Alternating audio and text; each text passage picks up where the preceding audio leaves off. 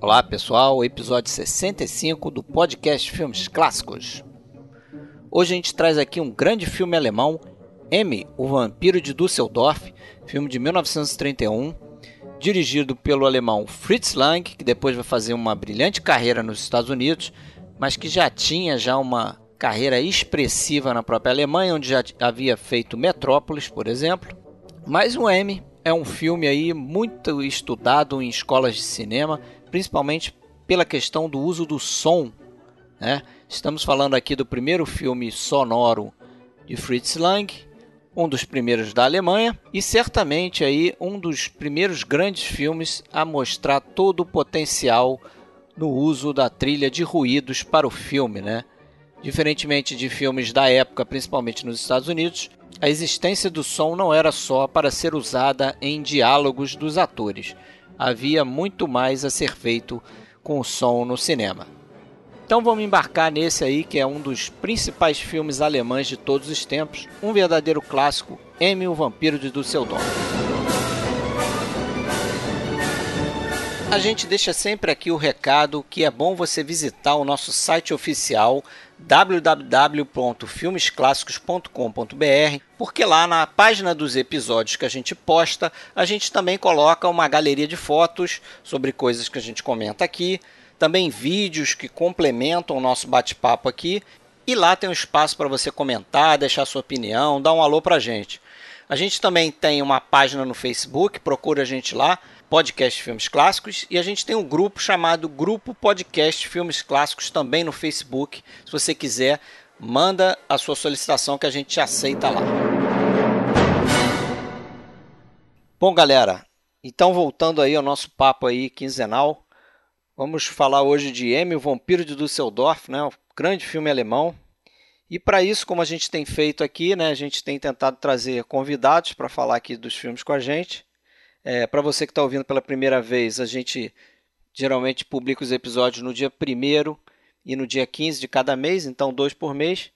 Mas hoje a gente tem aqui do Cine Masmorra, não é isso? Marcos Noriega. Opa! Tranquilo, Marcos? Tudo certo, tudo certo, Alexandre, tudo certo, Fred. Beleza. É, atualmente é Masmorra Cine. Masmorra Cine. É. Tá, é o contrário, né? Uhum. E você fala da onde, Marcos? Do, da Veneza Brasileira, Guarujá. Opa, Guarujá. Não conheço não, mas conheço de nome, né? Nunca fui. Uhum. Não, a gente. É, é, que aqui eu chamo de Veneza Brasileira porque tem um canal que a gente atravessa de, de Catraia que ele, ele é tão fedorento quanto de Veneza. Compatível. Cara, uma honra ter você aqui. É... Tava até comentando com o Alexandre. Tô aqui também, o, não esquece, o... hein? Elci! Ah, sim, Alexandre Cataldo, é que você já se manifestou e você é de casa, então. Elci! Falando de Blumenau. Elci! Isso, eu também tô aqui, Fred Almeida, mas eu tava comentando antes com ele aqui que o. Que acho que era Cine Masmorra, não é isso? Isso, era sim, Ou era vocês sim. inverteram. Era, antes era Cine Masmorra, Masmorra. É que a gente mudou de, de endereço, né? E aí. Ah, tá. Né? E eu. Foi acho que o segundo podcast que eu ouvi, assim, a primeira vez que eu Opa! tive contato com a mídia e Uhum. tal. Foi o segundo. Foi um episódio do Homem que Matou o Facínora, que vocês fizeram lá no Masmorra Classic. Opa, que legal, que legal. Eu Gostei bastante. Aí quis sempre convidar você e a Angélica. A Angélica não pôde estar aqui hoje, né? Uma pena. Sim. Mas acho que outras oportunidades aí virão. Mas, cara, você é a primeira vez aqui e o pessoal que nos escuta sabe, quem não está escutando pela primeira vez, vai, vai conhecer aqui o nosso método de introdução dos novos convidados, que é uma perguntinha simples, é saber, né, como a gente tem um podcast de cinema clássico, é saber de você qual foi a primeira vez, assim, que você começou a prestar atenção no cinema clássico de uma forma geral. Certo. Lembra o primeiro filme? Uhum. Como é que foi? Eu. É, é que assim. É uma história interessante, mas curtinha, tá? Pra a gente não se estender demais. Beleza. Eu já tinha assistido filmes clássicos na TV quando eu era criança, porque, né? Mas eu não tinha essa noção do que é um clássico ou do impacto que um filme desse pode ter. Eu fui ter realmente essa noção é, em Santos, tinha, no Sindicato dos Metalúrgicos, tinha uma sessão de cinema feita por um cinéfilo e cineclubista chamado Maurice Lejar, que é uma, uma lenda aqui da, da região da Baixada Santista em relação ao cinema, esse cara. E ele fazia uma sessão de cinema com filmes clássicos exibidos na tela grande. Ele, ele tinha muito, muitas amizades pelo Brasil, ele conseguia o filme em celuloide e exibia. Porra, show! Aí eu assisti ali no, na sessão do, do, do Maurice Lejar é, Solares, do Tarkovsky, assisti Gritos e Sussurros, do Porra. Bergman, e aí... Só coisa ruim. Pois é, e eu adolescente, aí foi uma cacetada nos neurônios, assim, muito grande, né? Esses dois filmes, principalmente, que foram os dois primeiros que eu vi na sessão de cinema do, do, do, do Cindy Petra, eu saí desnorteado, pensando, isso aí é o que é o cinema, nossa, né? Não sabia que o cinema era capaz disso, né? Caraca, legal. Sensação Bacana. boa, né? Quando abre aquelas portas assim, você vê que tem muita coisa. que Quando você começa a perder os preconceitos, né? Infelizmente a gente Sim, se sim. depara muito com isso, né? A gente que não gosta, ah, eu não gosto de filme preto e branco. Tudo bem, até entendo assim é, a estranheza para quem está acostumado, né? Com, com, com outra, outro formato. Mas se você deixa cair essa barreira, você entra num universo muito grande. É assim. verdade, é verdade. Você consegue descobrir que o preto e branco pode ser tão interessante quanto o colorido, né? Uma outra forma de arte. Muitas vezes mais, né? É, a gente é, entrou uma época aí, você pega muito do cinema americano, você tem essa padronização do uso de fundos azulados e primeiros planos amarelados ou, ou- ou meio caindo para o abóbora, isso se torna tão cansativo, então de repente, é, quando você vê todo essa- esse luxo de luzes e sombras que o cinema em preto e branco nos trazia, essa grande quantidade de texturas, é, é uma dança para os olhos, uma festa para os olhos e, e- e é uma quebra nesse, nesse- nessa mesmice que a gente teve durante um bom tempo aí, né? Nesse cinema mais é, pipocão que a gente está acostumado, né? É isso aí, bem, bem lembrado. É que esse, esse cinema azulado me irrita profundamente, né? Virou um clichê fotográfico isso aí. Às vezes eu tenho a sensação que estão usando por usar. Mas vamos começar a falar então do filme de hoje aí que a gente trouxe M, Vampiro de Düsseldorf, 1931.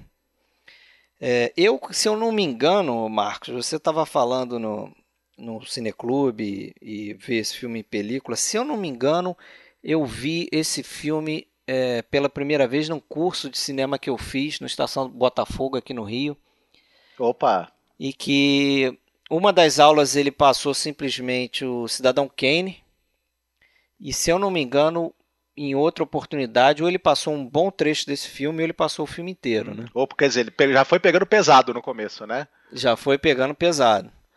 E com um curso curto e tal, mas isso há muito tempo atrás. Mas o filme sempre achei interessante desde então, né? É, eu tive a oportunidade de fazer uma faculdade de cinema e esse filme é, aparece em algumas é, matérias ali, né? Inclusive por conta do som, né? Sim. que é algo muito interessante a criatividade no uso do som que o Fritz Lang teve nessa época, né? Mas e é um filme que eu gosto, não sei vocês, imagino que gostem também, né? Acho que Ah, eu, eu adoro, cara. Eu, assim, eu, eu tô com o próprio Fritz Lang no sentido de achar talvez o melhor dele.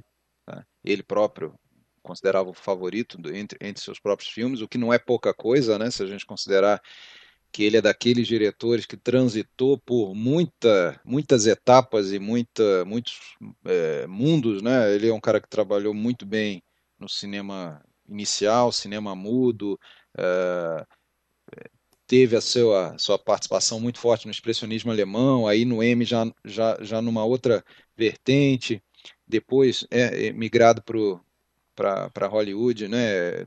Nome muito forte, filme no ar e por aí vai. Então, no meio de uma, um cara que fez, sei lá, acho que 50, 70 filmes, não sei ao certo agora, mas é, ele próprio considerar esse o mais importante é, ou o melhor dele não é pouca coisa. Eu concordo, cara. Eu acho que é um, um, dos melhores mesmo. Eu gosto do Metrópolis, mas confesso que não tanto quanto do M. Tô- só para ficar ali no, nos filmes é, da fase alemã dele. né? Ah, e assim, eu acho um filme com, com muitos subtextos ali, apesar de que ele próprio fez um filme com a intenção de passar mensagem, né? O que a gente estava falando no último episódio que a gente gravou é. do Antonioni, que era um diretor que fazia filme, mas não para passar mensagem, fazia filmes maravilhosos, mas sem querer é, educar ninguém de nada. É, aqui é diferente. Aqui ele fez um filme com essa intenção. O que não afasta de ser um, um, grande filme, um grandíssimo filme que entrou para a história e foi inclusive eleito, acho que em 95, lá na Alemanha, como o filme mais importante do cinema alemão de todos os tempos. É, assim, é, eu só estou citando, né? Eu também não sei se eu concordaria com isso, porque aí saindo de Fritz Lang a gente tem muita coisa boa também, né? Tem Murnau que a gente é. falou há pouco tempo e tal. Então, é, essas eleições de melhores são sempre discutíveis, né? mas que é um filme é, que tem muita coisa para a gente conversar, um filme que é para ser estudado, um filme que é para ser exibido. É, a, a, a, conhecida simplicidade narrativa dele, aparente simplicidade, né, que você vê que nos primeiros sete, oito minutos de filme a gente sabe de tudo, é, com, com, com, pouquíssimas falas, inclusive, é, não abusando do, do sonoro ainda. É, uma, uma junção perfeita de som e, e imagem e textos é, impressos. Então, assim, é um diretor que é, conseguia é, deixar sua, sua marca de uma maneira fora de série. Assim. E você, Marcos? Pois é, eu gosto bastante do filme. Eu gosto muito do Peter Lorre, e eu, eu acabei conhecendo o trabalho dele naqueles filmes que ele fez com o Roger Corman, que eu assistia quando eu era moleque. Então, já mais velho, né? Isso. O... Então eu adorava mais velho. Aquele aquele velhinho meio meio rechonchudo, de olhos esbugalhados, assim, aquela figura sempre me encantou muito. Depois eu fui ver o Peter Lorre novamente no filme do é, Relíquia Macabra. Sim. Já é um outro, uma outro tipo de interpretação, no outro momento da vida dele, gostei também muito. E aí, quando eu assisti finalmente ele no M, alguns anos atrás, eu aí sim que, eu, que é a atuação dele que mais me impressionou até hoje. O, fora isso, eu acho que esse filme ele é um ele, ele para mim funciona muito como entretenimento. Para mim ele é um grande drama capaz de entreter, de envolver, de emocionar, de prender sua atenção e de fazer pensar numa série de coisas. E também depois posteriormente ele, ele também eu comecei a enxergar uma importância dele também como, como marco dentro da narrativa do cinema, né? Então Sim. é um filme também que eu gosto bastante. É, esse esse detalhe do marco dele como é do cinema, né, como narrativa no cinema, passa muito por aqui, por isso que eu falei, o Alexandre citou também, né, o uso do som, porque se você pensar é, em alguns filmes do período, eu gosto sempre de comparar num filme que vem um pouco antes dele, talvez o, pe o pessoal conheça por tabela, que é o Anjos do Inferno, aquele filme com de aviões, eu não sei se vocês chegaram a ver, que é o é, do Howard Hughes, eu não assisti, que, não. que que é o filme que o Leonardo DiCaprio lá no Aviador, né, interpretando Howard Hughes, tenta fazer. E o filme assim é de uma de um excesso de diálogos, né? E, e ainda com aqueles problemas da câmera é, presa, com pouco movimento, porque por causa do som, né? Que os os microfones começaram a captar o, o, barulho forte que a câmera fazia, então eles tinham que colocar a câmera na cabine, a câmera não se mexia demais e tal. Então, assim, em termos de linguagem, bem ruinzinho. Se você comparar com, com um filme como esse aqui, né? A quantidade de, de coisas criativas que ele traz, assim, nos 10 minutos iniciais do filme. Essa sequência inicial toda. É, cara, é, é, é, um... é muito bem delimitada, inclusive, né? Tem um tem um fade out no final que fica uns 10 segundos com a tela escura depois. Parece até que acabou é, curta. A, a, sequência, a sequência vai até aqueles dois últimos planos, né? Fantásticos, que ali em dois planos ele. Do balão. Do balão, né? A bola e o balão, né? Ele mostra a bola da menininha caindo lá e o balão na, preso nas linhas de transmissão lá. E aí a tela fica escura e a gente já começa a ouvir a voz do, do vendedor de jornais lá. É, mas ao longo dessa, dessa sequência toda aí, é, você tem ali várias coisas legais que ele faz com som, né? Ele faz logo de cara tem aquela cantoria lá que as crianças ficam tem uma musiquinha que eles ficam cantando que já dá a ideia do, do que, que o filme vai trazer, né? Sim. Detalhe, ela, essa cantoria ela pode ser ouvida quando a gente ainda está numa isso. tela preta antes de realmente a gente ver a imagem das crianças. E isso acho que para o público de 31 já foi, né? Totalmente um negócio... inovador, né? Ele já começou de cara fazendo algo que ele vai fazer é, demais aí nesse filme, que é justamente isso, né? De, da gente escutar o som e não estar vendo a origem do som. Né? É. Né? A gente só vai ver, sim, sim. ou a gente só vai ver uns instantes depois, ou a gente nem vai ver. Né? Ali no próprio momento em que a no próprio momento em que aquela menina, a Elsie lá, vai atravessar a rua e escuta a buzina do carro e ela se assusta, é, aquela coisa toda. Fora de quadro. O carro só né? aparece depois, né? O som fora do quadro. Né? É, tem uma cena, ele, um diálogo. Já de cara ele faz isso. É, quando a mãe da Elsie atende alguém na porta, ela fala e sai é, do enquadramento, né? Isso é uma coisa impensável de você fazer num cinema mudo, né? Primeiro porque o que, que você faria ali? Você ia botar um intertítulo, você não veria que a pessoa está fora de quadro. Então ele brinca com isso, né? Ele usa aquele relógio para criar tensão, né? O som do relógio cria tensão quando a gente vê que a hora já passou e a menina não chegou. É, o tema do, o tema do relógio, né? O tema de relógios em geral está permeando o filme todo. Nesse momento da tela preta Sim. no início, no momento que sai o logo da na Nero Filmes ali, a primeira coisa que a gente escuta ainda com a tela preta é o badalar de um tipo um relógio de torre, né? Plom, aí fica mais um tempo, a gente começa a ouvir a cantoria. Depois tem relógios ali da até na hora que o bandido tira lá trocentos relógios do bolso e tudo mais. Quer dizer, o tema está sempre aquela coisa meio que, que a gente veria até em alguns tem filmes. Tem o, o, relógio de parede dentro do edifício que eles invadem, que você tem que. É, a, de certa em certa hora você tem que você tem que passar a chave nele, senão vai é, tocar o, o alarme som, na delegacia. O som permeia coisas, o filme né? inteiro, né? Às vezes a gente não pode nem, às vezes nem se dá conta disso, mas Agora, eu vejo esse negócio do, do som off-screen ali, do som que a gente não vê a origem, ele inteligentemente, claro, usando é, o som de uma maneira é, narrativa e, e ampliando né, ampliando a, a, o espaço cênico, assim, né? A, gente não, o filme não é só mais o que a gente está vendo ali, né? Na tela. O filme é aquilo e mais alguma coisa que a gente consegue perceber que está fora. Ele amplia, como se fosse um palco que ele aumenta, que a gente né, vê fora do campo visual. Isso é muito legal, e cara. Tem assim. outro, outro detalhe aí também relacionado ao som, é que esse filme aqui foi um dos primeiros filmes a usar aquela técnica do leitmotiv, né? Quer dizer, ele usa aquela, aquela, aquele assovio do, do Peter Lorre para é, é, deixar o público é, saber que aquilo ali está relacionado ao assassino, a figura do assassino, né? Então, Sim. recorrentemente ele fica usando esse assovio. Tem até um plano bacana quando ele está de olho numa menina, que aquela, naquele cena lá pelo meio do filme onde ele vê uma menina pelo reflexo de uma vitrine. Aquela hora que ele. E ele começa. É, ele tem até um. Ele, você vê que ele está. É, é, como é que fala? Ele está tá, tá se transfigurando, ali. né? Ele seca a é. boca, assim, ele está babando. Pois é. E aí você tem um, você tem um, um, um, plano que é uma câmera subjetiva dele acompanhando a menina e o som é, fora de quadro que é o assovio dele. Né? Isso é interessantíssimo. Aí, ele, aí, de repente, ele vê que a menina encontra a mãe. E aí já é tarde demais. Isso aí a gente pensar que é o seguinte: é, o som é, nos Estados Unidos, né, o, o filme falado, Lost Talks, apareceu a partir de 1927 com um cantor de jazz. Né? Mas isso não foi é, é, assim no mundo inteiro. Né? Na Europa, por exemplo, o primeiro filme falado foi só em 1929, só, né? Dois anos depois. E foi até um filme alemão.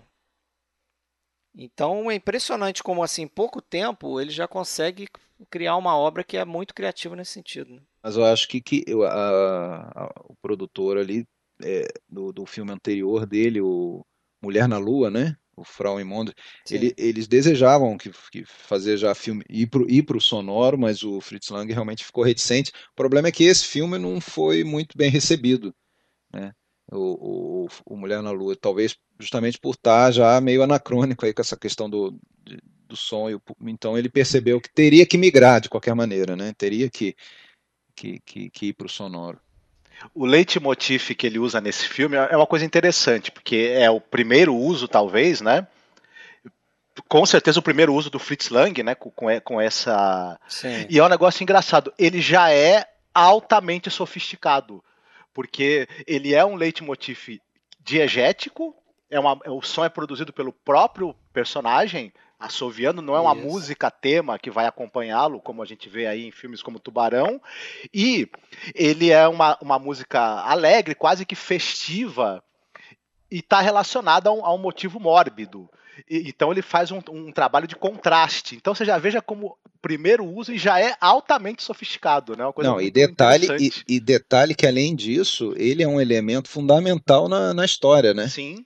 Sim. Além, além disso, ele não é só um tema musical, é, é, é por conta dele que o, que o cego vai identificar uhum. né, o assassino e tudo mais. Isso. A gente sabe disso. Então, ele, além disso, ele ainda é um, um elemento do plot ali fundamental. Isso. É o esse roteiro da que, que é da esposa do, do Fritz Lang, é Thea von Habor, né? Thea von Habor. Isso. Isso. Ele é muito, muito interessante também da gente analisar esse o roteiro desse filme, porque é, é, obviamente o uso de todas essas técnicas já está previsto no roteiro, tanto é que a gente vê que elas têm é, a importância fundamental na condução da história e, e, rompe um pouco também com essa coisa do que você tinha do cinema do expressionismo alemão, de, de histórias mais é, metafóricas e, e, de narrativas hiper estilizadas, ele vai, em alguns momentos, ele, em alguns momentos, ele tem uma observação sociológica que é quase documental.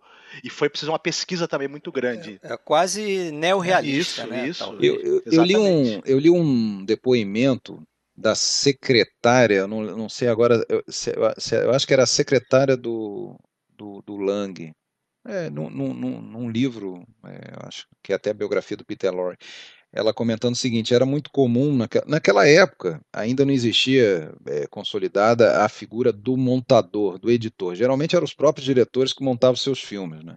Um ou outro figurão lá, ele, elas citam até o, o Capra, já desde o início tinha um montador, uma terceira pessoa que fazia. Mas o, o Lang sempre montou seus filmes. Nessa migração para o som, ele estava um pouco inseguro em relação a isso, então ele optou por chamar uma, um, um, montador, que era o Paul Falkenberg lá, que, que ajudou ele na montagem, estava presente no set e tudo mais. Mas de qualquer maneira, no roteiro sempre tinha é, numa cor, eles datilografavam numa cor lá as falas, né? E, no, e, no, Isso. E, e noutra cor as, as instruções de câmera, né? E também já davam definições de, de corte. Né? Já meio que delineavam todo o trabalho de montagem. Também não era assim que o montador é que. Mas só que nesse caso tinha a questão do som. Então a secretária até fala que nessa vez teve uma complicação porque tinham três cores diferentes no roteiro. Agora, agora tinha mais uma cor que era referente ao som. As, ele já definia ali onde que entrava cada som e tudo mais, já era um complicador para aquela época. Mas é interessante a gente pensar que a gente vê a pensar um roteiro, parece que é uma coisa simples, mas é, pô, é uma obra de criação, é, ainda mais nesse momento, né, em que ele tinha um elemento novo, o som, como que eu vou, né, colocar aquilo ali.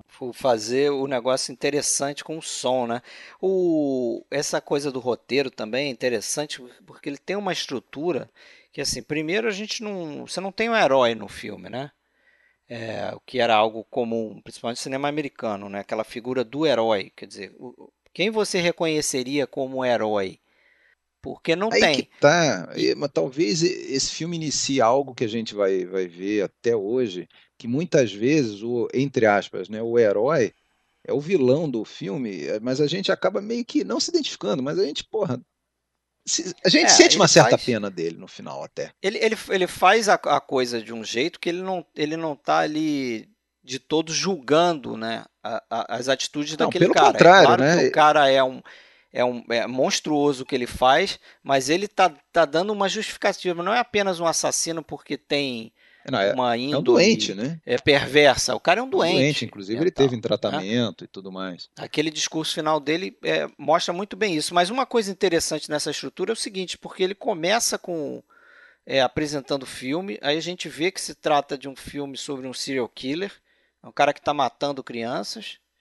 E logo depois ele, ele traz um bloco que é um que, que mostra um filme que é de procedimento policial né? A gente fica acompanhando as técnicas da Exatamente. polícia, tentando capturar esse, esse assassino. Um trecho longuíssimo. E né? logo em seguida, longuíssimo, e, e logo em seguida ele entra para um outro pedaço interessante que é o, o, os criminosos da cidade se dando conta que esse cara é um criminoso diferente e que ele tem que ser eliminado porque ele está botando em risco os negócios escusos que eles fazem. É aquela ali, né? coisa que até, até vira piada hoje em dia, que é o criminoso que é, o criminoso comum, né? Não, a gente só está trabalhando, a gente só está ganhando nosso, é. nosso pão de cada dia. Não. Agora, esse cara não, esse é um monstro, ele não merece viver. Esse é um monstro, esse é de outra categoria. Mas o interessante é o seguinte, que esse, esse roteiro foi baseado né, em alguns, alguns noticiários que o Fritz Lang e a Thea von Harbour tiveram contato na época, né? Porque na época parece que estava um surto na Alemanha de serial killers, né? É, o que mais se aproxima a esse aí talvez seja o Peter Curtin, que era, era o, o, chamado vampiro de Düsseldorf sim, mesmo, sim. porque o não foi só ele, cara... né? Aquele o base do roteiro. Não foi só ele. ele. Tinha um outro também relevante, tal do como é que era o nome dele? Ha, ha, não, Fritz Harman, que era um cara também, açougueiro de Hanover, o apelido. Eles têm que ter sempre sim, um apelido, sim. né? Senão não é. tem graça. Esse tinha sido executado em 25. Mas tudo isso. Naque... Só gente é, boa. Tudo isso naquele clima de, de pós-Primeira Guerra que criou um, um, realmente um, um estado de, de ânimo na Alemanha derrotada, né? Que, que acabou sendo celeiro para coisas ruins que vieram depois, a gente sabe disso. Né? Então, eu acho, acho sempre muito importante, né, né, quando a gente vê um filme antigo, a gente tentar contextualizar aquela história, né? Porque muitas vezes pode parecer deslocada numa outra realidade, num outro país, mas é, você repara que no, no, não só nesse filme, nos filmes alemães de anos 20 e tal, você não, você não vê muita figura da, da, da, família normal, pai, mãe. Geralmente, até você vê o caso da Elsa ali, só tem a mãe, a gente não sabe do pai, a gente não vê muitos pais ali. É, é, isso não é à toa, né? Porque as famílias ficaram muito desestruturadas, muito, né? muita gente morreu no, no front, essa coisa toda. Então a gente ter mendigo, é, a dar com pau em Berlim, é, bandidagem. Pô, tem uma associação dos mendigos, né? Sim. É altamente organizada, inclusive. Né? altamente organizada. Isso aí parece que foi invenção da, da Tia von Harbour. Ah, né? deve, não... deve ser, deve ser. Mas essa coisa dos criminosos é, é, ajudarem a polícia, isso foi uma coisa que eles viram numa, numa notícia do caso do, do Curtin mesmo, desse vampiro do Düsseldorf real. Porque parece que os criminosos se ofereceram, não sei se, qual, qual foi o tamanho da contribuição Ele viu um anúncio, deles, mas né? eles se ofereceram. Ele viu um anúncio no jornal, ah. o Lang, justamente do, do botaram um anúncio eh, se oferecendo ajuda para a polícia, uhum, para você ver. Sim, porque eles desenvolveram isso no filme. Na época, o, o Peter é, é Peter Curtin o nome dele, não é isso? Isso. Esse cara, isso. ele foi muito é, um exemplo muito famoso de, de, de, comportamento de serial killer pelo seguinte, e, por, e, e a rela, relação dos, dos criminosos do submundo com esse caso é, inspirou muito, com certeza, o filme pelo seguinte: esse, esse fulano, ele provavelmente ele cometeu crimes, assassinatos ao longo de quase 30 anos. E ele era dado a surtos. Então, ele estava, por exemplo, vivendo num determinado local ali, até casado, daqui a pouco dava um surto, ele atacava, digamos, 10, 15, 20 é, possíveis vítimas em sequência. Ele esfaqueava algumas, estrangulava outras, tentava. Batia com martelo. Batia também, com martelo. Com martelo provocava incêndios criminosos. Mas não eram só mulheres, não, nem crianças, eram homens. Homens mulheres, também, mas eram majoritariamente mulheres e crianças. O, mas aí o que, que aconteceu? A polícia não acreditava que fosse um único cara. Achava que, era, que, que, na verdade eram vários serial killers. Então, quando cada um dos crimes acontecia, eles faziam a devassa no submundo. Prendiam um monte de gente, faziam um monte de, de, de rapas ali na região onde o crime aconteceu e, e para tentar encontrar um, esse que seria o serial killer, que eles achavam que, na verdade, cada um desses casos aí, que muitos foram, na verdade, todos obra do mesmo cara, eram pessoas diferentes. Isso aí começou a bagunçar a vida do submundo. A ponto de realmente eles oferecerem ajuda porque eles não estavam aguentando mais. Quando o, o Curtin foi preso, ele confessou, falou: não, em tal e tal e tal lugar e tal data, tal, tal, tal, tal, tal, tal, foi tudo eu.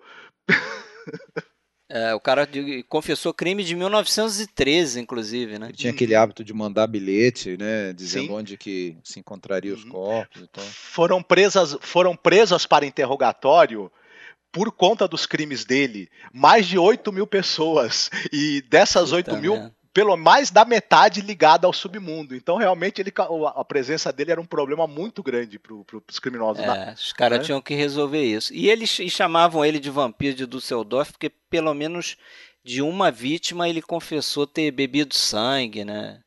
Então era um negócio terrível. O cara e o background do cara era, ele tinha um pai abusivo Isso. que abusava da mãe, das, das irmãs. Era aquele projeto de, de, de, criminoso, né? Começa ali, projeto de serial killer, com, é, com esses pais abusivos e tal.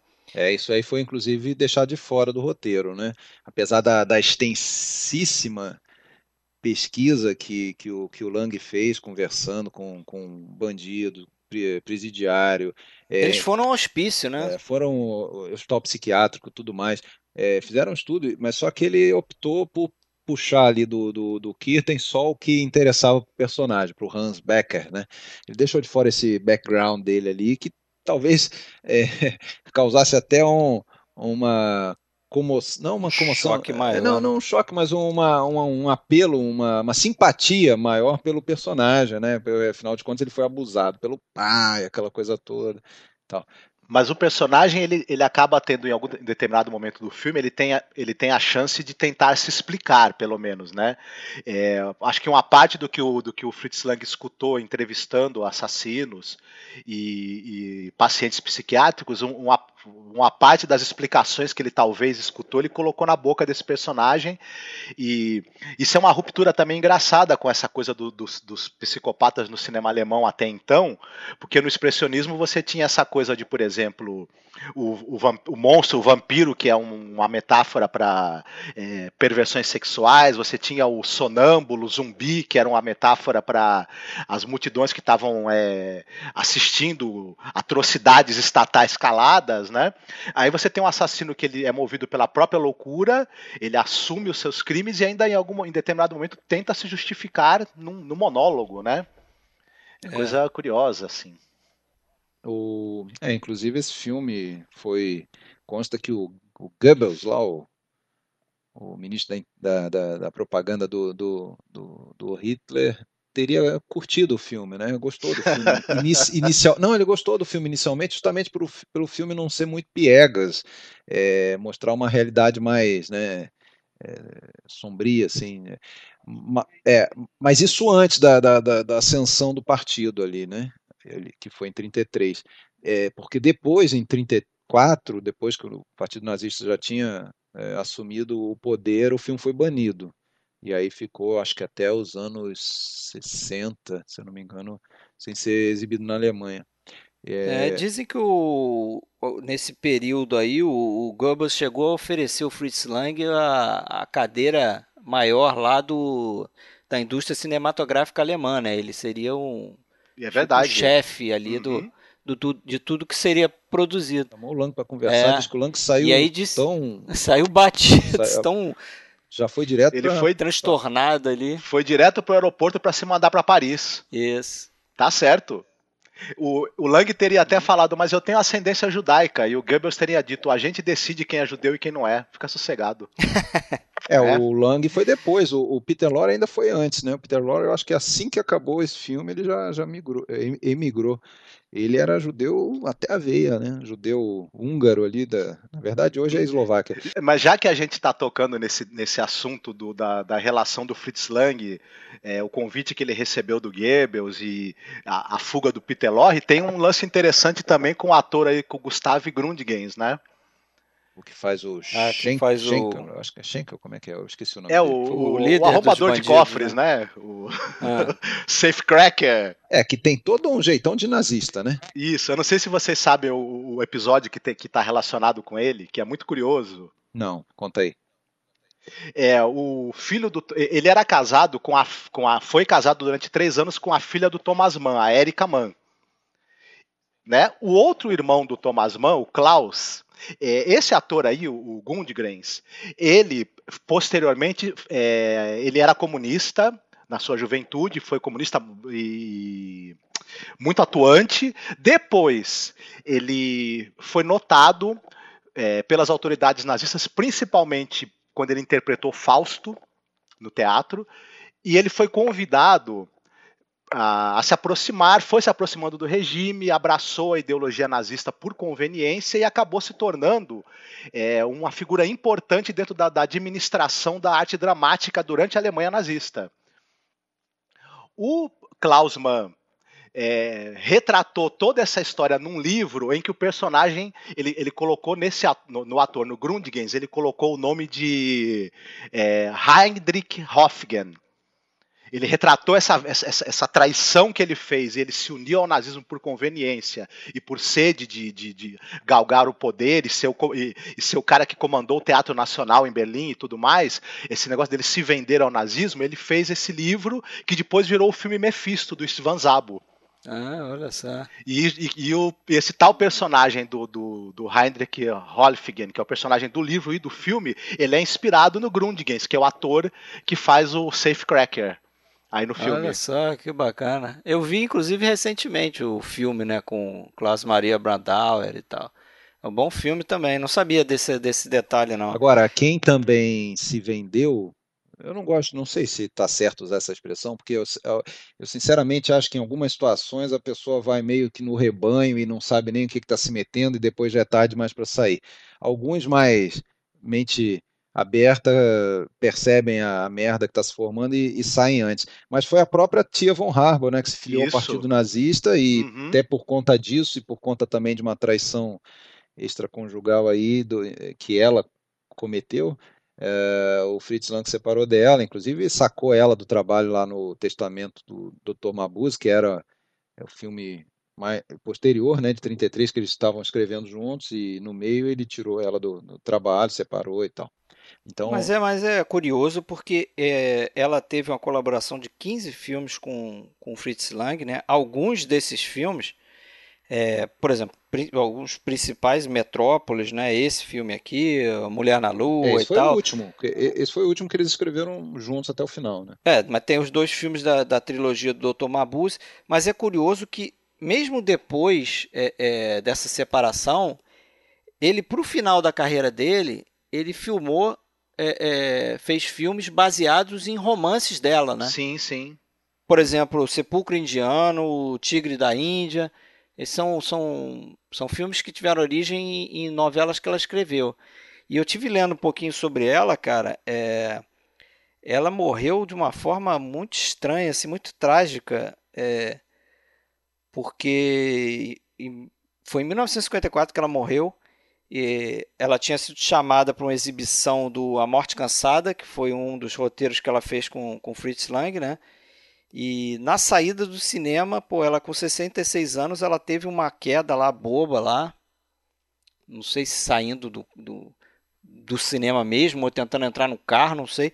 Ela teve uma queda e tipo morreu dias depois por complicações dessa sim, queda sim. aí, negócio, né, aqueles freaky accidents. A morte uhum. cansou de esperar ela. é. Trocadilho macabro aí. Ela, ela, ela também, antes dela começar a colaborar com o Fritz Lang, é, em, em, livros e roteiros dela anteriormente, ela tinha uma, uma, coisa meio de um clamor nacionalista. E aí, depois, quando teve a ascensão do nazismo, ela acabou meio que abraçando a causa, né? E, mas depois, depois que, que a guerra terminou, eu, eu, não, eu não, não, tenho certeza se ela, se ela acabou, ela foi julgada, ficou presa um, um curto período de tempo, que era normal com pessoas que eram artistas colaboradores Sim, na época do nazismo, não eram executados, também. nada disso. Né? Mas depois ele, ele meio que se reconciliou com ela e nessa sessão da Morte Cansada que ela ia ser a convidada de honra, né, para assistir ao filme, aconteceu esse acidente aí freak que acabou levando ao falecimento dela, né? Muito estranho, né? Agora tem um, outros nomes aí importantes no filme, a gente sempre cita aí, o pessoal deve falar, ih, lá vem eles com, com fotografia de novo, né? Opa! Mas eu acho importante porque o, o, o, fotógrafo desse filme aqui é o Fritz Arno Wagner, que é um dos caras mais celebrados aí no expressionismo alemão, né? Basta dizer que ele foi o fotógrafo do Murnau no Nosferatu, né? Morte Cansada. Morte Cansada com o Lang ele tinha feito antes né? Ele fez os espiões também com Lang. E, e, esse filme é largamente considerado um elo muito importante entre o expressionismo e o filme noir, né, americano. Se você tem ali claramente, até não sei se dá para dizer homenagens que ele faz ou, ou, ou ele traz muita coisa do, do, do, do, do filme noir, mais, mais é, se for para citar mais especificamente, uso de sombras, por exemplo. Todos os personagens principais do filme a gente vê, em algum momento, o, o caso do próprio é, Hans Beckett, a primeira vez que a gente vê a aparição dele, a gente vê a sombra dele lá na, no, no cartaz. Aquele né? plano é fantástico. Depois o, depois o Loman, o, o, o chefe de polícia lá, o, quando ele vai descendo a escada para aquele bar subterrâneo, onde vai dar uma batida, é, que aquela cena é fantástica, né? O que a gente vê o pessoal querendo fugir, subindo a escada, a câmera está em cima, a escada vindo de baixo, você vê o pessoal subindo e a reação deles, e a gente não vê quem que está chegando, a gente só imagina que é a polícia, porque eles param, ficam olhando assustados e começam a andar de volta para trás, e aí aparecem alguns policiais, depois vem o Loma, mas a gente vê só a sombra dele chegando pelo túnelzinho ali da escada, é, então, mais um personagem que. E, e o próprio Grundgen, é, qual, me esqueci o nome do, do, do, personagem, do o Safecracker lá, e também tem uma hora que ele tem toda uma, uma fala dele que é, é, só a sombra dele na parede, né? Então tem esse uso de sombra. Depois a gente vê aquela, umas cenas ali, aquela tradicional rua molhada da chuva, né? Que, que é Recurso que os fotógrafos adoram aquilo, ali, ali, né? terceiro homem que o diga, né? Aquela fica totalmente brilhante, refletindo a luz, é sensacional aquilo. Então, certamente, certamente isso é um grande elo do, dos dois. Tanto é que erradamente muita gente coloca M como filme no ar, né? No... É.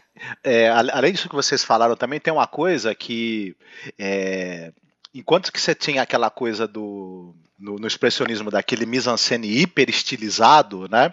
O, o, o fotógrafo de, de, dessa vez, o, o, diretor de fotografia, o Fritz Arno Wagner, né? Ele, ele também esse filme esse filme é, do, do M eu acho que ele, que ele uma coisa notável nele também são os movimentos de câmera né muito interessante você tem uma câmera que ela passeia pelo cenário é, com muita liberdade, uma liberdade que você pouco via no cinema da época. Né? Você tem a, a, câmera ali acompanhando o movimento do personagem, você tem a, a câmera até te pegando truques, né? Ela acompanhando o, a menininha andando, você achando que você na verdade está vendo pelo ponto de vista do assassino, e daqui a pouco quando ela dá uma viradinha, o assassino está escondido ali atrás da porta da loja. Então até, até essa coisa do, do movimento da câmera enganar o espectador e criar expectativas que depois são quebradas e tudo mais. E uma câmera muito investigativa também. Quando tem algum detalhe, alguma coisa, a câmera se aproxima, ela, ela, ela mostra para você, presta atenção nisso daqui, que isso aqui é importante, ou eu quero que você é, acompanhe os detalhes do que está sendo feito aqui. Ela funciona como quase como um personagem. isso, filme, né? isso. Também em alguns momentos. Uhum. Tem muito, tem muito contra, é contra plongé quando é de cima para baixo, assim a. É de baixo para cima é contra plongé. Sim, de sim. De cima para baixo é plongé. Tem muito tem muito plongé, então. Tem, muito, tem muita cena, aquela mesa do, aquele, do ah, famoso sim. Ah, o primeiro lá, plano do filme é... é um plongé, né? Com as criancinhas em roda brincando. O plano das crianças brincando. E tem uma. Só para voltar para o tema do noir, tem um outro elo com o filme noir, que é o seguinte: tem um carinha chamado Edgar G. Ulmer, que vocês conhecem, né? Que nesse filme aqui foi um desenhista de produção, mas que depois foi para os Estados Unidos fazer é, Curva do Destino, que é um filme no A, B dos mais conceituados, né? Fez um filme de terror também com o Boris Karloff e o Bela Lugosi, o Gato Preto, que também é famoso. E fez outros filmes no ar menores, né? O Ulmer que você está falando? É, o Edgar de Ulmer. Ele é... O Ulmer é o do, do Curva do Destino, é, lá, o Então, foi isso que eu citei. O filme, ah, filme B, Curva do Destino, Detour, só não citei em inglês. É. Tá. Agora, o outro que frequentou o set ali um tempo foi o Kurt Siodmak lá, o, o que era, acho que ele era primo do produtor, uma coisa assim. E ele, ele relatou o que ele viu, ele ficou chocado com a, com a tirania hum. do Fritz Lang, e principalmente com os maus tratos mesmo em relação ao Peter Lorre, que Chegou a ficar, chegou a ficar três dias sem conseguir andar, tinha que tomar morfina. Assim, acabou com o Peter Lorre. Peter Lorre ficou bem reticente. É, não quis mais saber trabalhar com Fritz Sim, tão o, cedo. o Peter Lorre ele usava já a morfina por conta de um problema de saúde. Dizem as más línguas, e isso aí é meio que uma, que uma lenda, mas uma lenda que é muito crível, né?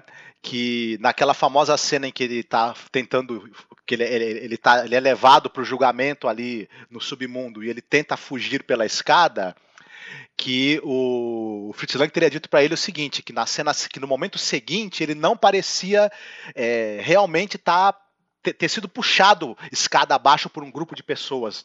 E aí dizem que ele falou, você que sugeriu que, que o o Lorre rolasse pela escada antes de fazer a cena, ele não quis. Dizem as más línguas que o Lang deu a volta, ficou naquela porta ali e empurrou o Lorre de lá de cima, né? Okay. Diz que empurrou ele 18 vezes, diz que fez 18 tomadas daquilo que ali, bonito, cara. Hein? Será? Caraca, pô, não tem limite não, se cara. Bem que, se bem que, se bem que na verdade no filme completo aparece, não aparece ele rolando escada toda, aparece Isso. só meio que o final é, da, batendo, de uma, de uma queda. Né? É. Olha, mas, de qualquer forma, o nego tá batendo nele lá, chute sim, na canela. Sim. Tem um momento que você vê que ele, ele cai, ele bate o joelho numa ripa de madeira no chão e ele começa a esfregar o joelho. e acho que aquilo ali, do... aquilo ali doeu mesmo, cara. Agora, é, mais, mais um, né? O Fritz Lang é mais um diretor na linha daqueles é, ultra perfeccionistas, né? Sim. Só que tem os perfeccionistas que sabem lidar, né? São exigentes, sabem cobrar e conseguem extrair aquilo dos atores e dos técnicos e tal de uma forma cordial. E tem, e tem o cara que é autoritário mesmo, né? Que é o cara... Ele era sádico. O Fritz Lang dizia que é, era dessa maneira que ele extraía o melhor dos atores, provocando eles. Na base da chicote mesmo. É, perturbando eles que, que um ambiente tenso estimulava a criação. Você sabe me dizer se é verdade também essa outra comentário que existe, que durante as filmagens do Metrópolis, é, naquela famosa cena em que está tendo uma inundação e tem criança doidada, ele pegou tipo 500 crianças de, de, de rua ou crianças muito pobres e davam a micharia e as crianças ficaram ali tipo molhadas naquela na, fazendo aquelas cenas durante 14 dias. Será que é verdade? Cara, eu não sei dizer. Eu não também duvido, não. não duvido. Mas há possibilidade, né? Conhecendo o histórico aí do rapaz. Porra, o Peter Lorre, ele tá na, na, naquela cena, dá pra ver que ele tá é, esgotado mesmo, assim, no, no, momento que ele ele está prostrado, né, meio que ajoelhado ali, ele tá, Sim. É, ele entrou naquele personagem, tá, tá excelente, assim, eu acho que, agora, ele próprio depois lamentou muito que ele ficou realmente muito marcado por esse papel, muito vinculado, diz que as pessoas fugiam dele na rua, é, e, e, os pedidos, os convites todos eram sempre para fazer papéis semelhantes, de assassino, de é, de, de é, perturbado. E você sabe que ele, ele teve que fazer aquela cena ali, né, em francês, e, e acho que talvez depois em inglês, porque naquela época, com esse problema, como o som era uma inovação, é, o pessoal ainda não tinha resolvido muito bem com, como fazer para as cópias de exportação. Então você quer vender o filme como M, falando, falado em alemão, para o cinema francês, para distribuir o filme na França, como é que você faz isso? Você não legendava o filme, né? Na época. Então, os recursos que tinham eram dos mais bizarros, assim, se você pensar. É o Emile, Emile Maldito. Emile Maldito. Aí o que, que eles faziam? tinha cena, tinha sequência é, não, é inteira que eles francesa. refilmavam com atores franceses. Exato. Então, aquela cena inicial, que é uma cena curtinha, rápida ali, que tem um, um bate-papo entre o chefe de polícia e acho que o ministro. Telefônica. De não né? sei o quê. Telefônica. É, uma, numa ligação telefônica, eles substituem os atores por dois atores franceses e a cena rola ali adoidado. O Peter Lorre refez cenas deles. Você tem um, um, um DVD da, da, Criterion, tem esse, esse extra que tem uma comparação entre uma cena que, do filme original alemão e tem a, a cena que o, que o Peter Lorre, os planos que o Peter Lorre refez daquele discurso final dele lá que inclusive com enquadramento diferente, posição de câmera diferente. Ah, não tem nem comparação, cara. Eu vi essas cenas aí, não tem nem comparação. Inclusive a atuação dele é muito mais. É, não levou os tabefes, né? Não foram. Elas não foram dirigidas pelo Fritz Lang, né? Ela, essas não, cenas, não elas eram feitas depois. Não era o Fritz Lang ali. Qualquer... Eu, eu, acho que algumas eram, cara. Até eram, mas assim ele fez meio que acho que com um desleixo, tipo, ah, já fiz a é. versão que, que vale, vamos fazer de qualquer jeito pro, pro cinema lá fora. E, e, é curioso que eles chegam até a, a mudar o. Eu acho que no, na versão francesa eles chegaram a mudar aquele final, né? Porque o final é muito abrupto, né? O último plano do filme, que é aquela mãe fazendo um apelo para vamos olhar as crianças, não sei o quê, Eu, eu revendo o filme aqui, aquilo acaba eu falo, porra, acabou mesmo essa porra, eu tô com um problema no Blu-ray. Ficou, ficou um final aberto, na verdade, porque a gente Bem não sabe aberto. o que, que acontece o- no julgamento. Certamente ele foi condenado, mas a gente não sabe o que aconteceu. Não sabe. Não vê isso acontecer. Mas sabe o que, que eles fizeram na versão francesa? Eles fizeram um outro plano, porque eles acharam que aquilo ali terminou de forma tão down, assim, tão pessimista, que eles fizeram um outro um plano adicional de uma mãe é, na janela olhando as crianças que agora brincavam livres lá, tinha uma rodinha, não sei o que, cantando em ah, é francês. verdade. Eles criaram um final para a versão francesa. Né? Os próprios franceses. É Argue. muito bizarro isso. É, ainda bem que essas versões existem, porque depois a remasterização que foi feita e que o, e o filme voltou a ter Ah, 111 minutos, utilizou algum, algumas cenas que da, da filmagem original do Fritz Lang, né, que, que, que- constam dessas cópias em inglês e francês e que na cópia que constava é, na Alemanha não, não estavam mais, né, era uma cópia de 90 e e 8 minutos, 97 minutos e tudo mais, e aí precisaram pegar esses minutos que estavam faltando das cópias em inglês e francês. Então, né? Foi um, É importante. é um- né? E é, falando também sobre Peter Lorre, uma curiosidade também e uma lenda que eu não sei se é, se é verdade e tudo mais, mas é uma lenda bonitinha. Dizem as más línguas que é, quem ajudou ele a se preparar para o papel foi o Bertold Brecht em pessoa.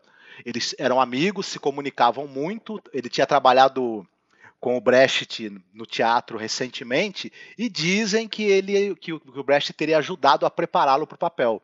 O Brecht era um grande preparador de atores, né? Peter Lorre, outra coisa Então- que ele reclamava muito é que ele ficou, do momento que ele foi é, convidado pelo Fritz Lang, que aliás, nesse ponto, é, tinha certeza que ele era o ator ideal para o papel desde o início, é, só que ele ficou 14 meses sem poder aceitar nenhum outro convite, esperando o início das filmagens. Ele, É, ele fazia ele- muito é, comédia, né? Então foi um papel realmente que mudou a carreira. E aí, e aí, é, e aí uns três meses, talvez antes de começar as filmagens, ele recebeu o roteiro, beleza. E quando foi lá para começar, o Fritz Lang ficou puto da cara com ele, porque, porra, o cara já sabia que teria que assoviar no filme, ele não sabia assoviar. Mas sabe que o, assi, o, assi, disso, o né? assovio ali do filme é até a Von Harbour que faz, né? Então, exatamente, ele não sabia assoviar o, o Peter Lorre. Então, é, algumas fontes dizem, o Fritz Lang dizia que foi ele depois, eu não sei, mas ou ele ou a, a tia. E meio fora do tom ali, o que acabou ficando Interessante. até bom, assim, né? Porque. É, e, mas é interessante isso, né? O Peter Lorre não sabia assoviar. E eu, pô, falou: você teve três meses para aprender, você recebeu o roteiro, dizia que você tinha que assoviar, você não aprendeu. Ai, ai, ai. Mas é isso. O interessante é que o, durante a, a, a, a filmagem, ou no final já dos trabalhos, o, o carinha lá, o Curtin, foi, foi condenado, né? Em, ele foi condenado em abril e o filme estreou em maio. Estreou um pouquinho depois. E ele foi executado em julho. Foi tudo meio que na, na sequência ali. Gerou uma, uma, uma comoção conjunta, o filme e a realidade, de certa Ah, forma. E, na verdade, assim, o, o roteiro foi completado antes mesmo dele ser preso, né, antes dele fazer confissões. Então, e- eles escreveram um roteiro baseado só no- nos testemunhos, nos- nas pesquisas e tudo mais. Mas ainda deram uma mexida depois que, da- que escutaram, que souberam lá das, das confissões dele. Ainda conseguiram mexer alguma coisa no, no- no roteiro. Agora, interessante que a censura alemã eh, chamou o Lang e falou: olha, esse filme tem basicamente tudo que a gente desaprova. Mas foi feito com tanto, com tanta integridade que a gente não vai cortar nenhuma cena, não. Tá aqui, pode, pode levar. Interessante isso aí, né? Passaram a mão nele bonito, assim, né? Tipo, de tudo bem, vai lá, você é importante. É o, Porque, porra, o o filme. Partido Nazista é que não gostou killer, muito, né? Porque quando ele é, comunicou que o próximo filme dele seria chamado de Um Assassino Entre Nós e, e meio que deu um, um resumo né, do, que, do que seria esse o filme do M quando ele estivesse pronto e fosse lançado. Eles, ele, ele já meio calejados com essa história de, do, do, do expressionismo alemão, Referências, o, né? é, fazer metáforas a respeito deles, eles logo falaram: Isso não é sobre a gente, não, rapaz, fala a verdade. Já deram uma prensa nele ali, né? Não, e outra, né? E outra, um filme feito por um meio judeu, com um ator judeu, quer dizer. Tudo errado, né, pra época ali. É, principalmente querendo meio que justificar o, o, o assassinato, né? O, a, a, loucura dele. Não justificar, mas pelo menos explicar. É, amenizando ali o, o papel do Aliás, assassino. o título ia ser esse, né? O Assassino Entre Nós, Murder Hunter. Eles testaram, acho que, acho, acho que vários títulos, né? Sim. Eu acho que chegaram no título ideal, porque M é. É, o título ideal, mas você sabe, você sabe que esse título veio do. Na polícia lá de Berlim tinha, uma, tinha um departamento, que era o departamento de, de assassinatos, né? Ou seção de. É, que era conhecido como M é, de Murder mesmo, né? M Division. M, tinha, tinha o logotipo M, na, na, na, M, assim, do relativo a esse pessoal ali. Então, assim, era todo mundo, se visse aquele M, ia saber que era assassinato que era a divisão de assassinatos. Né? Então tem, tem um, provavelmente a origem nisso ali, né? Aquele M, claro, é inicial de murder, né? Assassino, assassino mas tem a ver com esse, já ser usado isso pela pela Mas ele, ele do... é curioso, eles testaram outros, é, pensaram em outros títulos aqui também, ó, quer ver? Dois outros títulos. É, a cidade busca por um assassino. Nossa, Seria terrível. Não, e outro pior ainda é, o seu assassino olha para você. Meu Deus, esse seria título de tradução brasileira, hein? Imagina, Isso. M, o, ass, seu assassino, o seu assassino está te olhando. Você com olhos esbugalhados. é. Seria algo que pintaria não, por aqui, não. por Terra Brasílias aqui. Certamente o nome desse. É, um, sub, ia ser um subtítulo que eles iriam colocar, possivelmente, né? Ah, o M é. também tem, tem relação também com essa coisa de, de como eles usam para identificá-lo, porque quando o, o ceguinho que vende balões reconhece o assovio dele, um dos garotos que está por ali de olheiro passa giz na mão e, e, e meio que é, imprime uma letra M atrás do casaco ele, dele, né? Isso é brilhante, né, cara? Essa, isso é inesquecível, assim, algo que você lembra do filme. Se você viu esse filme muito tempo atrás, você provavelmente vai lembrar isso, porque aquilo ali é muito ah, e bem quando feito. Ele, quando ele é avisado pela menina, né, que ele tá com é. ele, aquela, aquelas, aquela imagem do filme, né, a imagem que sempre aparece. Ele olhando no espelho de costas, né? Ele olhando no espelho e se assustando. Agora, o aquele o, o Falkenberg lá, que é o Paul Falkenberg, que é, foi o montador, né? Tem até um, uma, uma aula dele, um, um áudio com a aula dele no, no, como extra do DVD da Criterion desse filme, ele ele, ele fala é interessante né? na primeira vez que aparece a mãe da, da Elsie no início do filme, quando ela olha para o relógio, hum. ele, fa, ele, ele, ele, meio que, que critica assim realmente a, ele fala que precisou até dar uma encurtada naquele naquele plano dela ali, porque ela estava muito overacting, e tá mesmo, né? Vocês repararam isso? Tipo, ainda não aconteceu nada. E, mas a primeira olhada dela, ela já tá com uma cara assim de, de tristeza, tá quase chorando. Entendeu? A menina nem se atrasou ainda, nem, nem saiu da escola, tá tocando, mas é, falaram para ela que sobre o que é o filme, ela já olhou assim com um olhar carregado, pesaroso. Aí, pô, deixa eu cortar isso aqui uns dois segundos antes, porque é. para diminuir um pouquinho a intensidade dessa mulher. É uma salvada no filme, né? Vocês chegaram a, a rever o, a ver a, o remake desse filme americano, feito pelo Joseph Losey? Não assisti. E não vi também o, o, o, o remake argentino. Ah, tem um remake argentino, né? Em 1953 fizeram uma versão argentina que chama El Vampiro Negro. Olha só, eu não conheci isso não.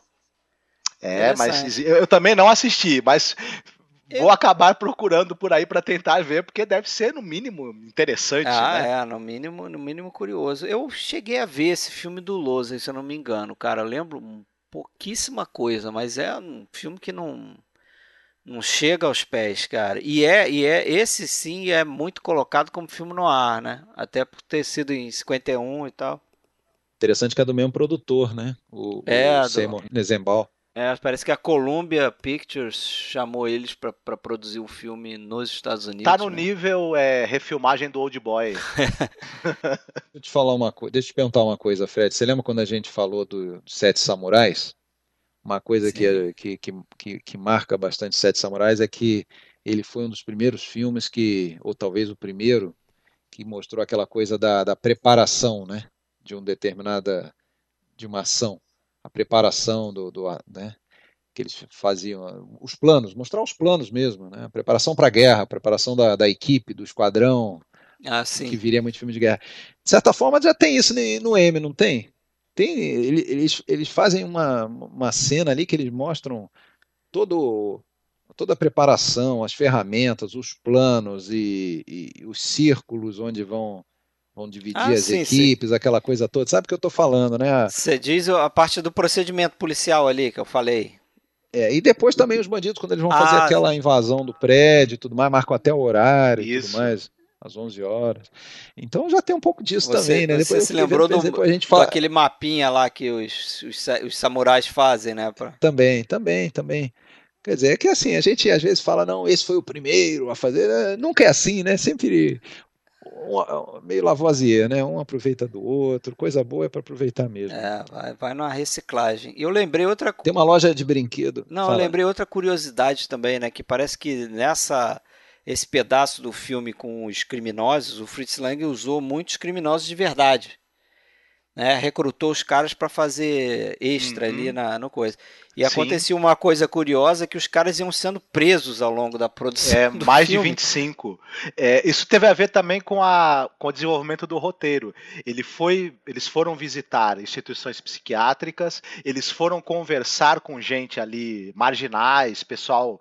É, Há quem diga até que ele falou com, com o Curtin mesmo, né? Ele chegou a, a falar um, com o Peter Curtin lá, Sim. o assassino mesmo foram conversar com, com o pessoal da polícia, eles acabaram se inteirando dessas, dessas métodos modernos de investigação, de uso de impressões digitais, grafolo, é, análise grafológica. Então eles, eles conversaram com todo mundo, mas acabaram chamando um monte de punguistas e prostitutas de verdade para fazer figuração no filme, por isso estavam todos muito, muito convincentes, né? Inclusive. É, bem, bem realista mesmo. Aí né? a polícia viu aquele, aquele, aquele, aquela movimentação de, de, de, de maus elementos ali e falou: opa, vamos grampear quem der, né? vamos aproveitar que tá tudo junto ali, né? E aqui tem uma, tem uma, uma, uma cena do filme, naquela hora que os mendigos estão estão na atividade lá, que aparece uma vitrine de loja e tem umas meninas, aí as mães chegam para pegar as meninas e o mendigo tá só de olho ali, né? É. E, e aí já reparou ali que aquela loja, o nome da loja, não sei se é o nome da loja ou a marca dos brinquedos que estão na vitrine, é Matador. Matador, é. Matador, em espanhol mesmo. Matador. Matador. É, é cheio de, cheio de, de simbolismos. Claro que sim, né, porra? Cheio, cheio de sim, simbolismos. Sim. É, é, matador para aquele público alemão, será que eles vão... Naquela hora do naquela hora do que aparece ele olhando numa vitrine tem um espelho, uma, é uma coisa de, de facas assim, né? tem um, é, um mosaico tá, tá feito com facas paquerando e... uma porrada de faca ali, né? Até ele desviar a atenção. no meio, e aparece a menina, é, é cheio da é cheio das da, da, das referências, do, dos simbolismos, né? E, bom, e o, e o julgamento lá, afinal? Pois é, esse, o julga, essa parte o do julgamento, julgamento falso, né? O tal do canguru court lá, como é, se refere. É, o julgamento dos os criminosos julgando ele, né? Esse você tá querendo falar no final, né? Isso, é. O... É, isso me, me trouxe de novo, assim, para refletir sobre como o, o, o tema ainda é atual, né? Porque há pouco tempo atrás a gente teve aquele caso lá daquele, daquele é, ladrão que foi preso no poste, né? E a galera queria que meio que, que, que tomar justiça com as próprias mãos ali, né? Meio que tomou, né? Sim. Uhum. Pelotão de linchamento. Isso. Só que ali eles querem dar uma aura de, de julgamento mesmo, com direito à defesa, tudo, mas é, ele já está é. condenado desde o início, né? Já está condenado. O cara faz o discurso lá, diz que tem que ser eliminado, né? Antes mesmo de deles começarem a procurar, ele fala isso, ah, é, nós, nós tem aquele discurso que você já falou aí, nós somos, nós trabalhamos para viver, a gente faz isso porque é preciso, né? A gente está na contravenção porque é preciso. Temos que, que dar leite lá para as nossas crianças. Ô doutor, deixa eu roubar em paz. É, pô. Tô trabalhando. Tô trabalhando aqui, pô. Fazendo um gato net aqui, tô dando chute na barriga do, das pessoas na rua, mas é porque eu tenho que fazer.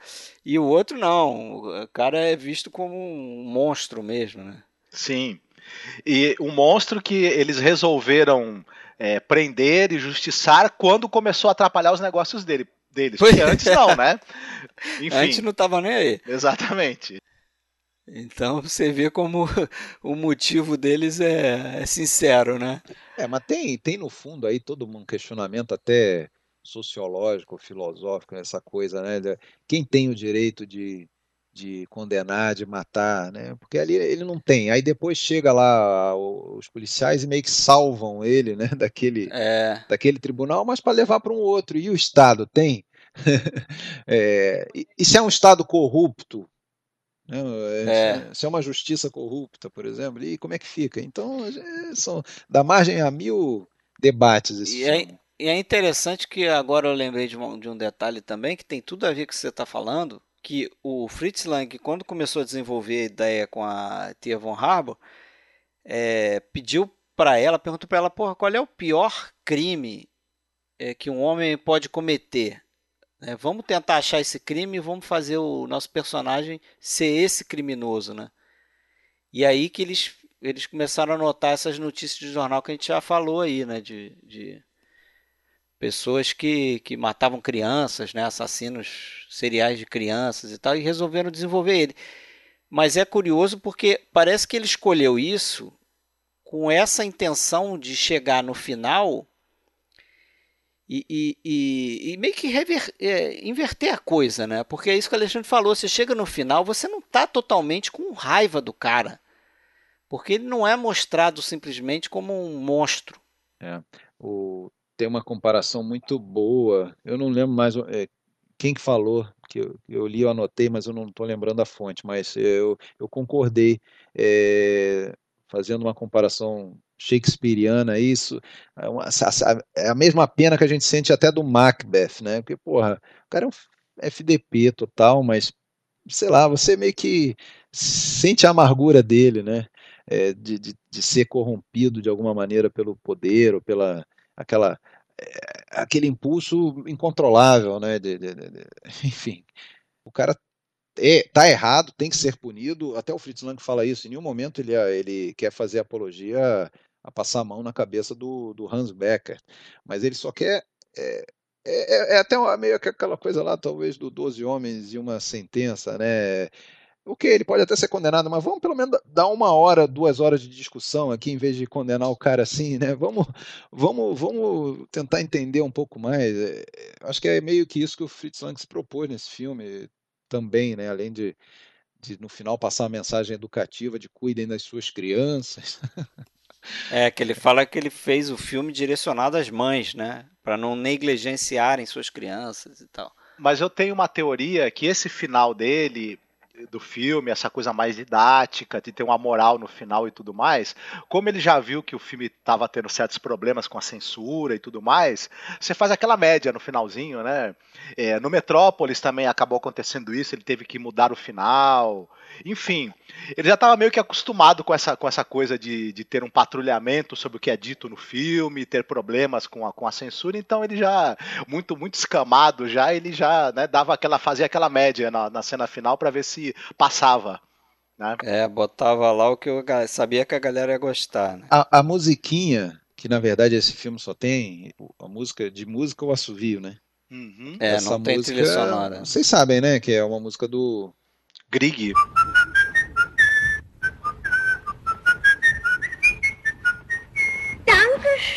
Compositor norueguês, o Grieg, né, Edvard Grieg. Na verdade, era uma peça perguinte do, do Ibsen, aquele dramaturgo norueguês também. E quando essa peça estreou, é, essa peça foi é, final do século XIX, é, foi apresentada com a música composta por Grieg, especialmente para ela, né? Então é, eram quatro, eram duas suítes, cada uma com quatro, quatro peças assim, né? Quatro trechos musicais. Esse era um deles. No Salão é, do Rei da Montanha, né? Isso, é. é.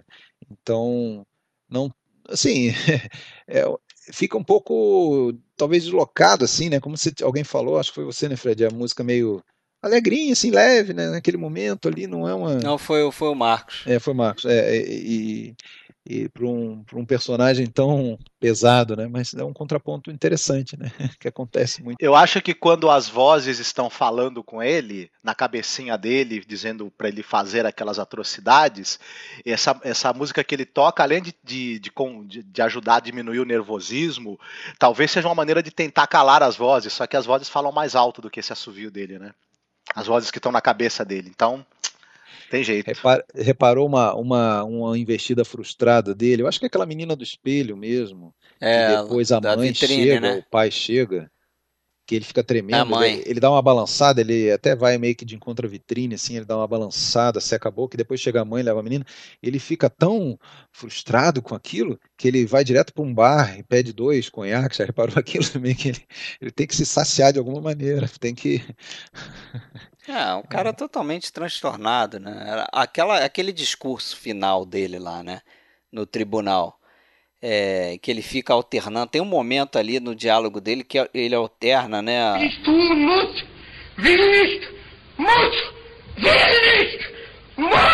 Ele fica falando, é, é, tem que fazer, não posso, tenho, não posso. Quer dizer, parece que as duas personalidades dele ali afloraram naquele I momento. Must, ali. Ele, must, can't, must, can't, must. Eu não sei se é assim em alemão, mas é algo no sentido. É o monstro a, a, que deve ser punido e que deve ser temido, convivendo no mesmo corpo com, a, com o doente que está sofrendo, que tem um sentimento de culpa muito forte. Até essa questão das cartas que ele enviava e que a gente percebe isso em outros assassinos seriais do mundo real. É. Essa coisa de enviar cartas é uma coisa de culpa e de uma meio que uma tentativa inconsciente de ser pego. Né, para acabar com o próprio com a, própria, com a própria sequência de crimes, né? E, na, e ele mesmo fala: é, tentem me pegar, por favor, continuem me investigando porque eu não vou parar por aqui, né? É, e não para, né? Geralmente não para. Realmente Pô, eu, é... eu, eu, fui escutar os comentários, a trilha de comentários, e pela primeira vez, eu acho que eu vi isso umas quatro vezes, né? pela primeira vez eu, eu notei uma coisa interessante, mais um simbolismo. É, na hora que a, a mãe, no início do filme, está esperando a menina, chega um carteiro, né? Não sei se vocês lembram disso. Chega um carteiro. E ele ah, entrega, o que ele entrega para ela, vocês repararam, não é uma carta é... Ele é um vendedor de romances. É, não é, é, não é, não é, bem um carteiro, né? Ele, ele vende. É, um, é, um é uma revista tipo Pulp Fiction, assim, um, é um crime series, uma revista ah, de, de historinha de, de crime. Isso. então até o cara fala, provavelmente naquela hora ali era a hora que a Elsa estava morrendo. Uhum. Assim, era um Penny um Dreadful, né? É. E outra coisa que eu reparei hoje, eu fiquei olhando para o cara, eu falei, eu conheço esse cara de algum lugar, o ceguinho. O ceguinho tem, tem dois momentos que ele aparece ceguinho, né, na rua lá com, a, com, a, com o óculos dele. Tem um momento no filme, não sei se vocês lembram disso, ele aparece sem o óculos, ouvindo uma música de um realejo, ele meio que ele não está gostando, chão, porque tá o realejo está meio arranhando, está meio fora do. Aí daí a pouco a musiquinha engrena, aí ele começa a sorrir e dançar. Eu olhei para esse cara, porra, onde que eu vi isso? Esse cara é o. Você viu a última gargalhada também, né, Marcos? Não, não, não assisti a última, última gargalhada. Então você não vai lembrar do, do Murnau. Filmão, tem que ver. É, a última gargalhada ele é aquele vigia noturno, que é um personagem é, importante no filme, e no final do filme tem um, tem um final meio diferente, aí, pô, ele passa a ser quase protagonista junto com o, o ah, ele é o carinha lá do. Ele não é o carinha lá do. que fica no banheiro lá embaixo? Não, é, não, é o vigia noturno. Aquele vigia noturno que carrega uma luzinha e depois vira meio que amigo ah, dele sim, no final. Sim, lembrei, que ele põe na mesa, aquele panturra de comida. Vou prestar atenção. Panturra de quando comida. Eu assisti. Enfim, besteira. É mais uma. Você, você foi falar do Grundgren, eu vou, falar desse cara. Só não gravei o nome dele. Opa! Só não gravei o nome dele, mas.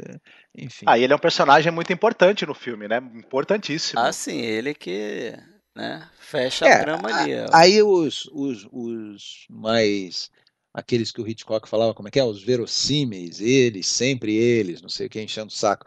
Talvez pudessem questionar, tá, ele, ele ouviu uma, o cara que comprou um balão dele naquele dia assoviando essa música, mas ele não sabe que a menina que estava com ele era, era a menina que foi assassinada, né? Ele não tinha como saber isso aí, né? Então, por que associar o, o cego, porque ele só sabe assim, no dia em que teve uma das mortes. É, tinha um cara assoviando, né? cara. Tinha um cara que comprou um balão de mim que assoviou essa música. Né? É. Né? Aí depois ele ouve esse assovio uma outra vez por que razão ele vai falar, não, esse é o assassino, entendeu? É, é, ok, ok, tudo bem, deixa pra lá, não tô querendo destruir o, o plot, não, mas é só... Isso aí chama é, conveniência de roteiro, né? É, licença poética. Se ele soubesse que a menina que tava com o cara que subia foi a menina que foi morta, aí sim, aí fechou, mas ele não tinha como saber.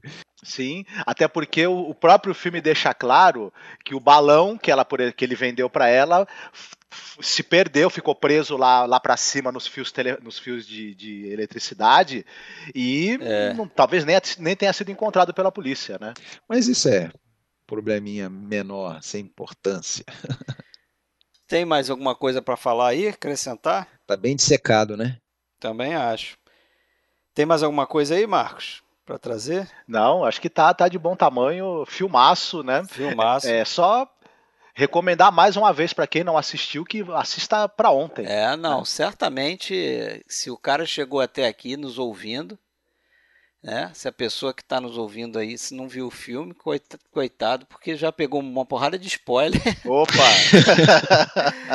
né? Mas... Ah, não. Filme como esse, me desculpa, mas a gente não respeita é... spoiler, não. Inclusive, a gente tem percebido pelos comentários, não, não é muita gente que comenta, mas alguns fiéis aí que acompanham, muita gente comenta assim: ah, eu, eu tô revendo o filme porque quando estrear o episódio eu já vou estar com ele É, pessoal. É, isso é legal, legal. Pessoal porque, guerreiro, verdade, cara. Sim, sim. Eu não sei, eu não sei se você já ouviu alguma vez a gente falando isso, eu vivo repetindo isso. É, isso aqui para mim é uma grande brincadeira, evidentemente, né? Não sou profissional do cinema, não sou crítico, sou só um cinéfilo apaixonado e, e gosto de conversar sobre os filmes. E, e, o, e o fazer o podcast, para mim, tem servido sempre como estímulo para rever, né, para completar filmografias. E às vezes, ah, vamos falar sobre o, sei lá, sobre o Kubrick, mas tem lá um, um filme dele que a gente nem vai dar tanto destaque assim, mas tem um que eu não vi ainda, por exemplo. Ah, então vou aproveitar o ensejo e vou ver. Ah, e por aí vai, e assim tá, tá, tem funcionado. É, é, puxado, né? É puxado porque Sim. a gente não vive disso, uhum. mas é, serve como motivação, né? Determinadas, até aproveitar às vezes baixar ou comprar uma, uma biografia e dar uma lida, é interessante, é sempre um bom, um bom pretexto. Sim, não, e, e como o público de podcast, né, é um público, eu diria, tenho quase certeza, né? Não, não, leio muitas pesquisas sobre o assunto jovem, então o, provavelmente muita gente não, não, não viu, né? Esse filme talvez uma parte dos ouvintes não tenha visto, ou mesmo não, não tem o hábito, inclusive, de assistir é, filmes em preto e branco, filmes que sejam é, dos anos 20, Estrange, anos 30, é, etc. Alemães, né? Não americanos. Isso. Mas, mesmo a gente tendo contado bastante coisa do filme, pode acreditar que a nossa capacidade oratória está longe da capacidade do Fritz Lang como cineasta. Ah, então, mesmo certamente. você tendo ouvido a gente contar o filme, a experiência de vê-lo não vai perder nada, fica sossegado. Nem é. se compara. Não, isso tem até a ver com a. Isso tem até a ver um pouco com o que eu, a gente, eu, eu trouxe aí, falei na última gravação sobre a trilogia da incomunicabilidade é, o Antonioni falava isso, porque ele não gostava nada que, de ser entrevistado, perguntarem para ele, ah, explicar o filme, explicar a trama, o que, que ele quis dizer. É, ele falava, olha, é irrelevante, o que faz a história do cinema são os filmes, não, é, não são as explicações do diretor sobre o filme. Pô, se não é do diretor, né, muito menos é de um, de um cinéfilo, um podcast. A gente comenta, é um papo de bar, é um papo de bar na frente do computador. Agora, ninguém está querendo é, dissecar ou trazer uhum é, inventar a roda Sim. aqui, né? Agora, se alguém, se uma pessoa escutar ou se interessar em ver o filme, já já, uhum. já tô satisfeito. Já é Opa, ótimo. O, o objetivo é esse, né? divulgar. É isso aí. Então é isso aí, né, galera? O, no nosso próximo episódio a gente vai voltar com a parte 2 da nossa filmografia do Akira Kurosawa. Né? Opa! Hakuchi, o idiota, até Sanjuro. Sanjuro. Fred Sanjuro. Isso aí, Fred Sanjuro.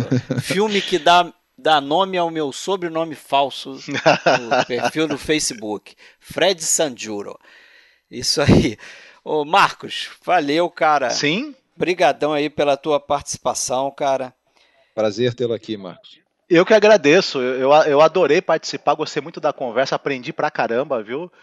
Eu que agradeço, para mim foi um, foi um grande prazer e uma grande honra. Ah, achei sua, sua contribuição excelente, cara. Várias coisas aqui que eu não, que eu não tinha não conhecia do filme, né? Pesquisado. Deixa teu contato aí, teu. O... Ó, esse lance do Mephisto aí eu não sabia.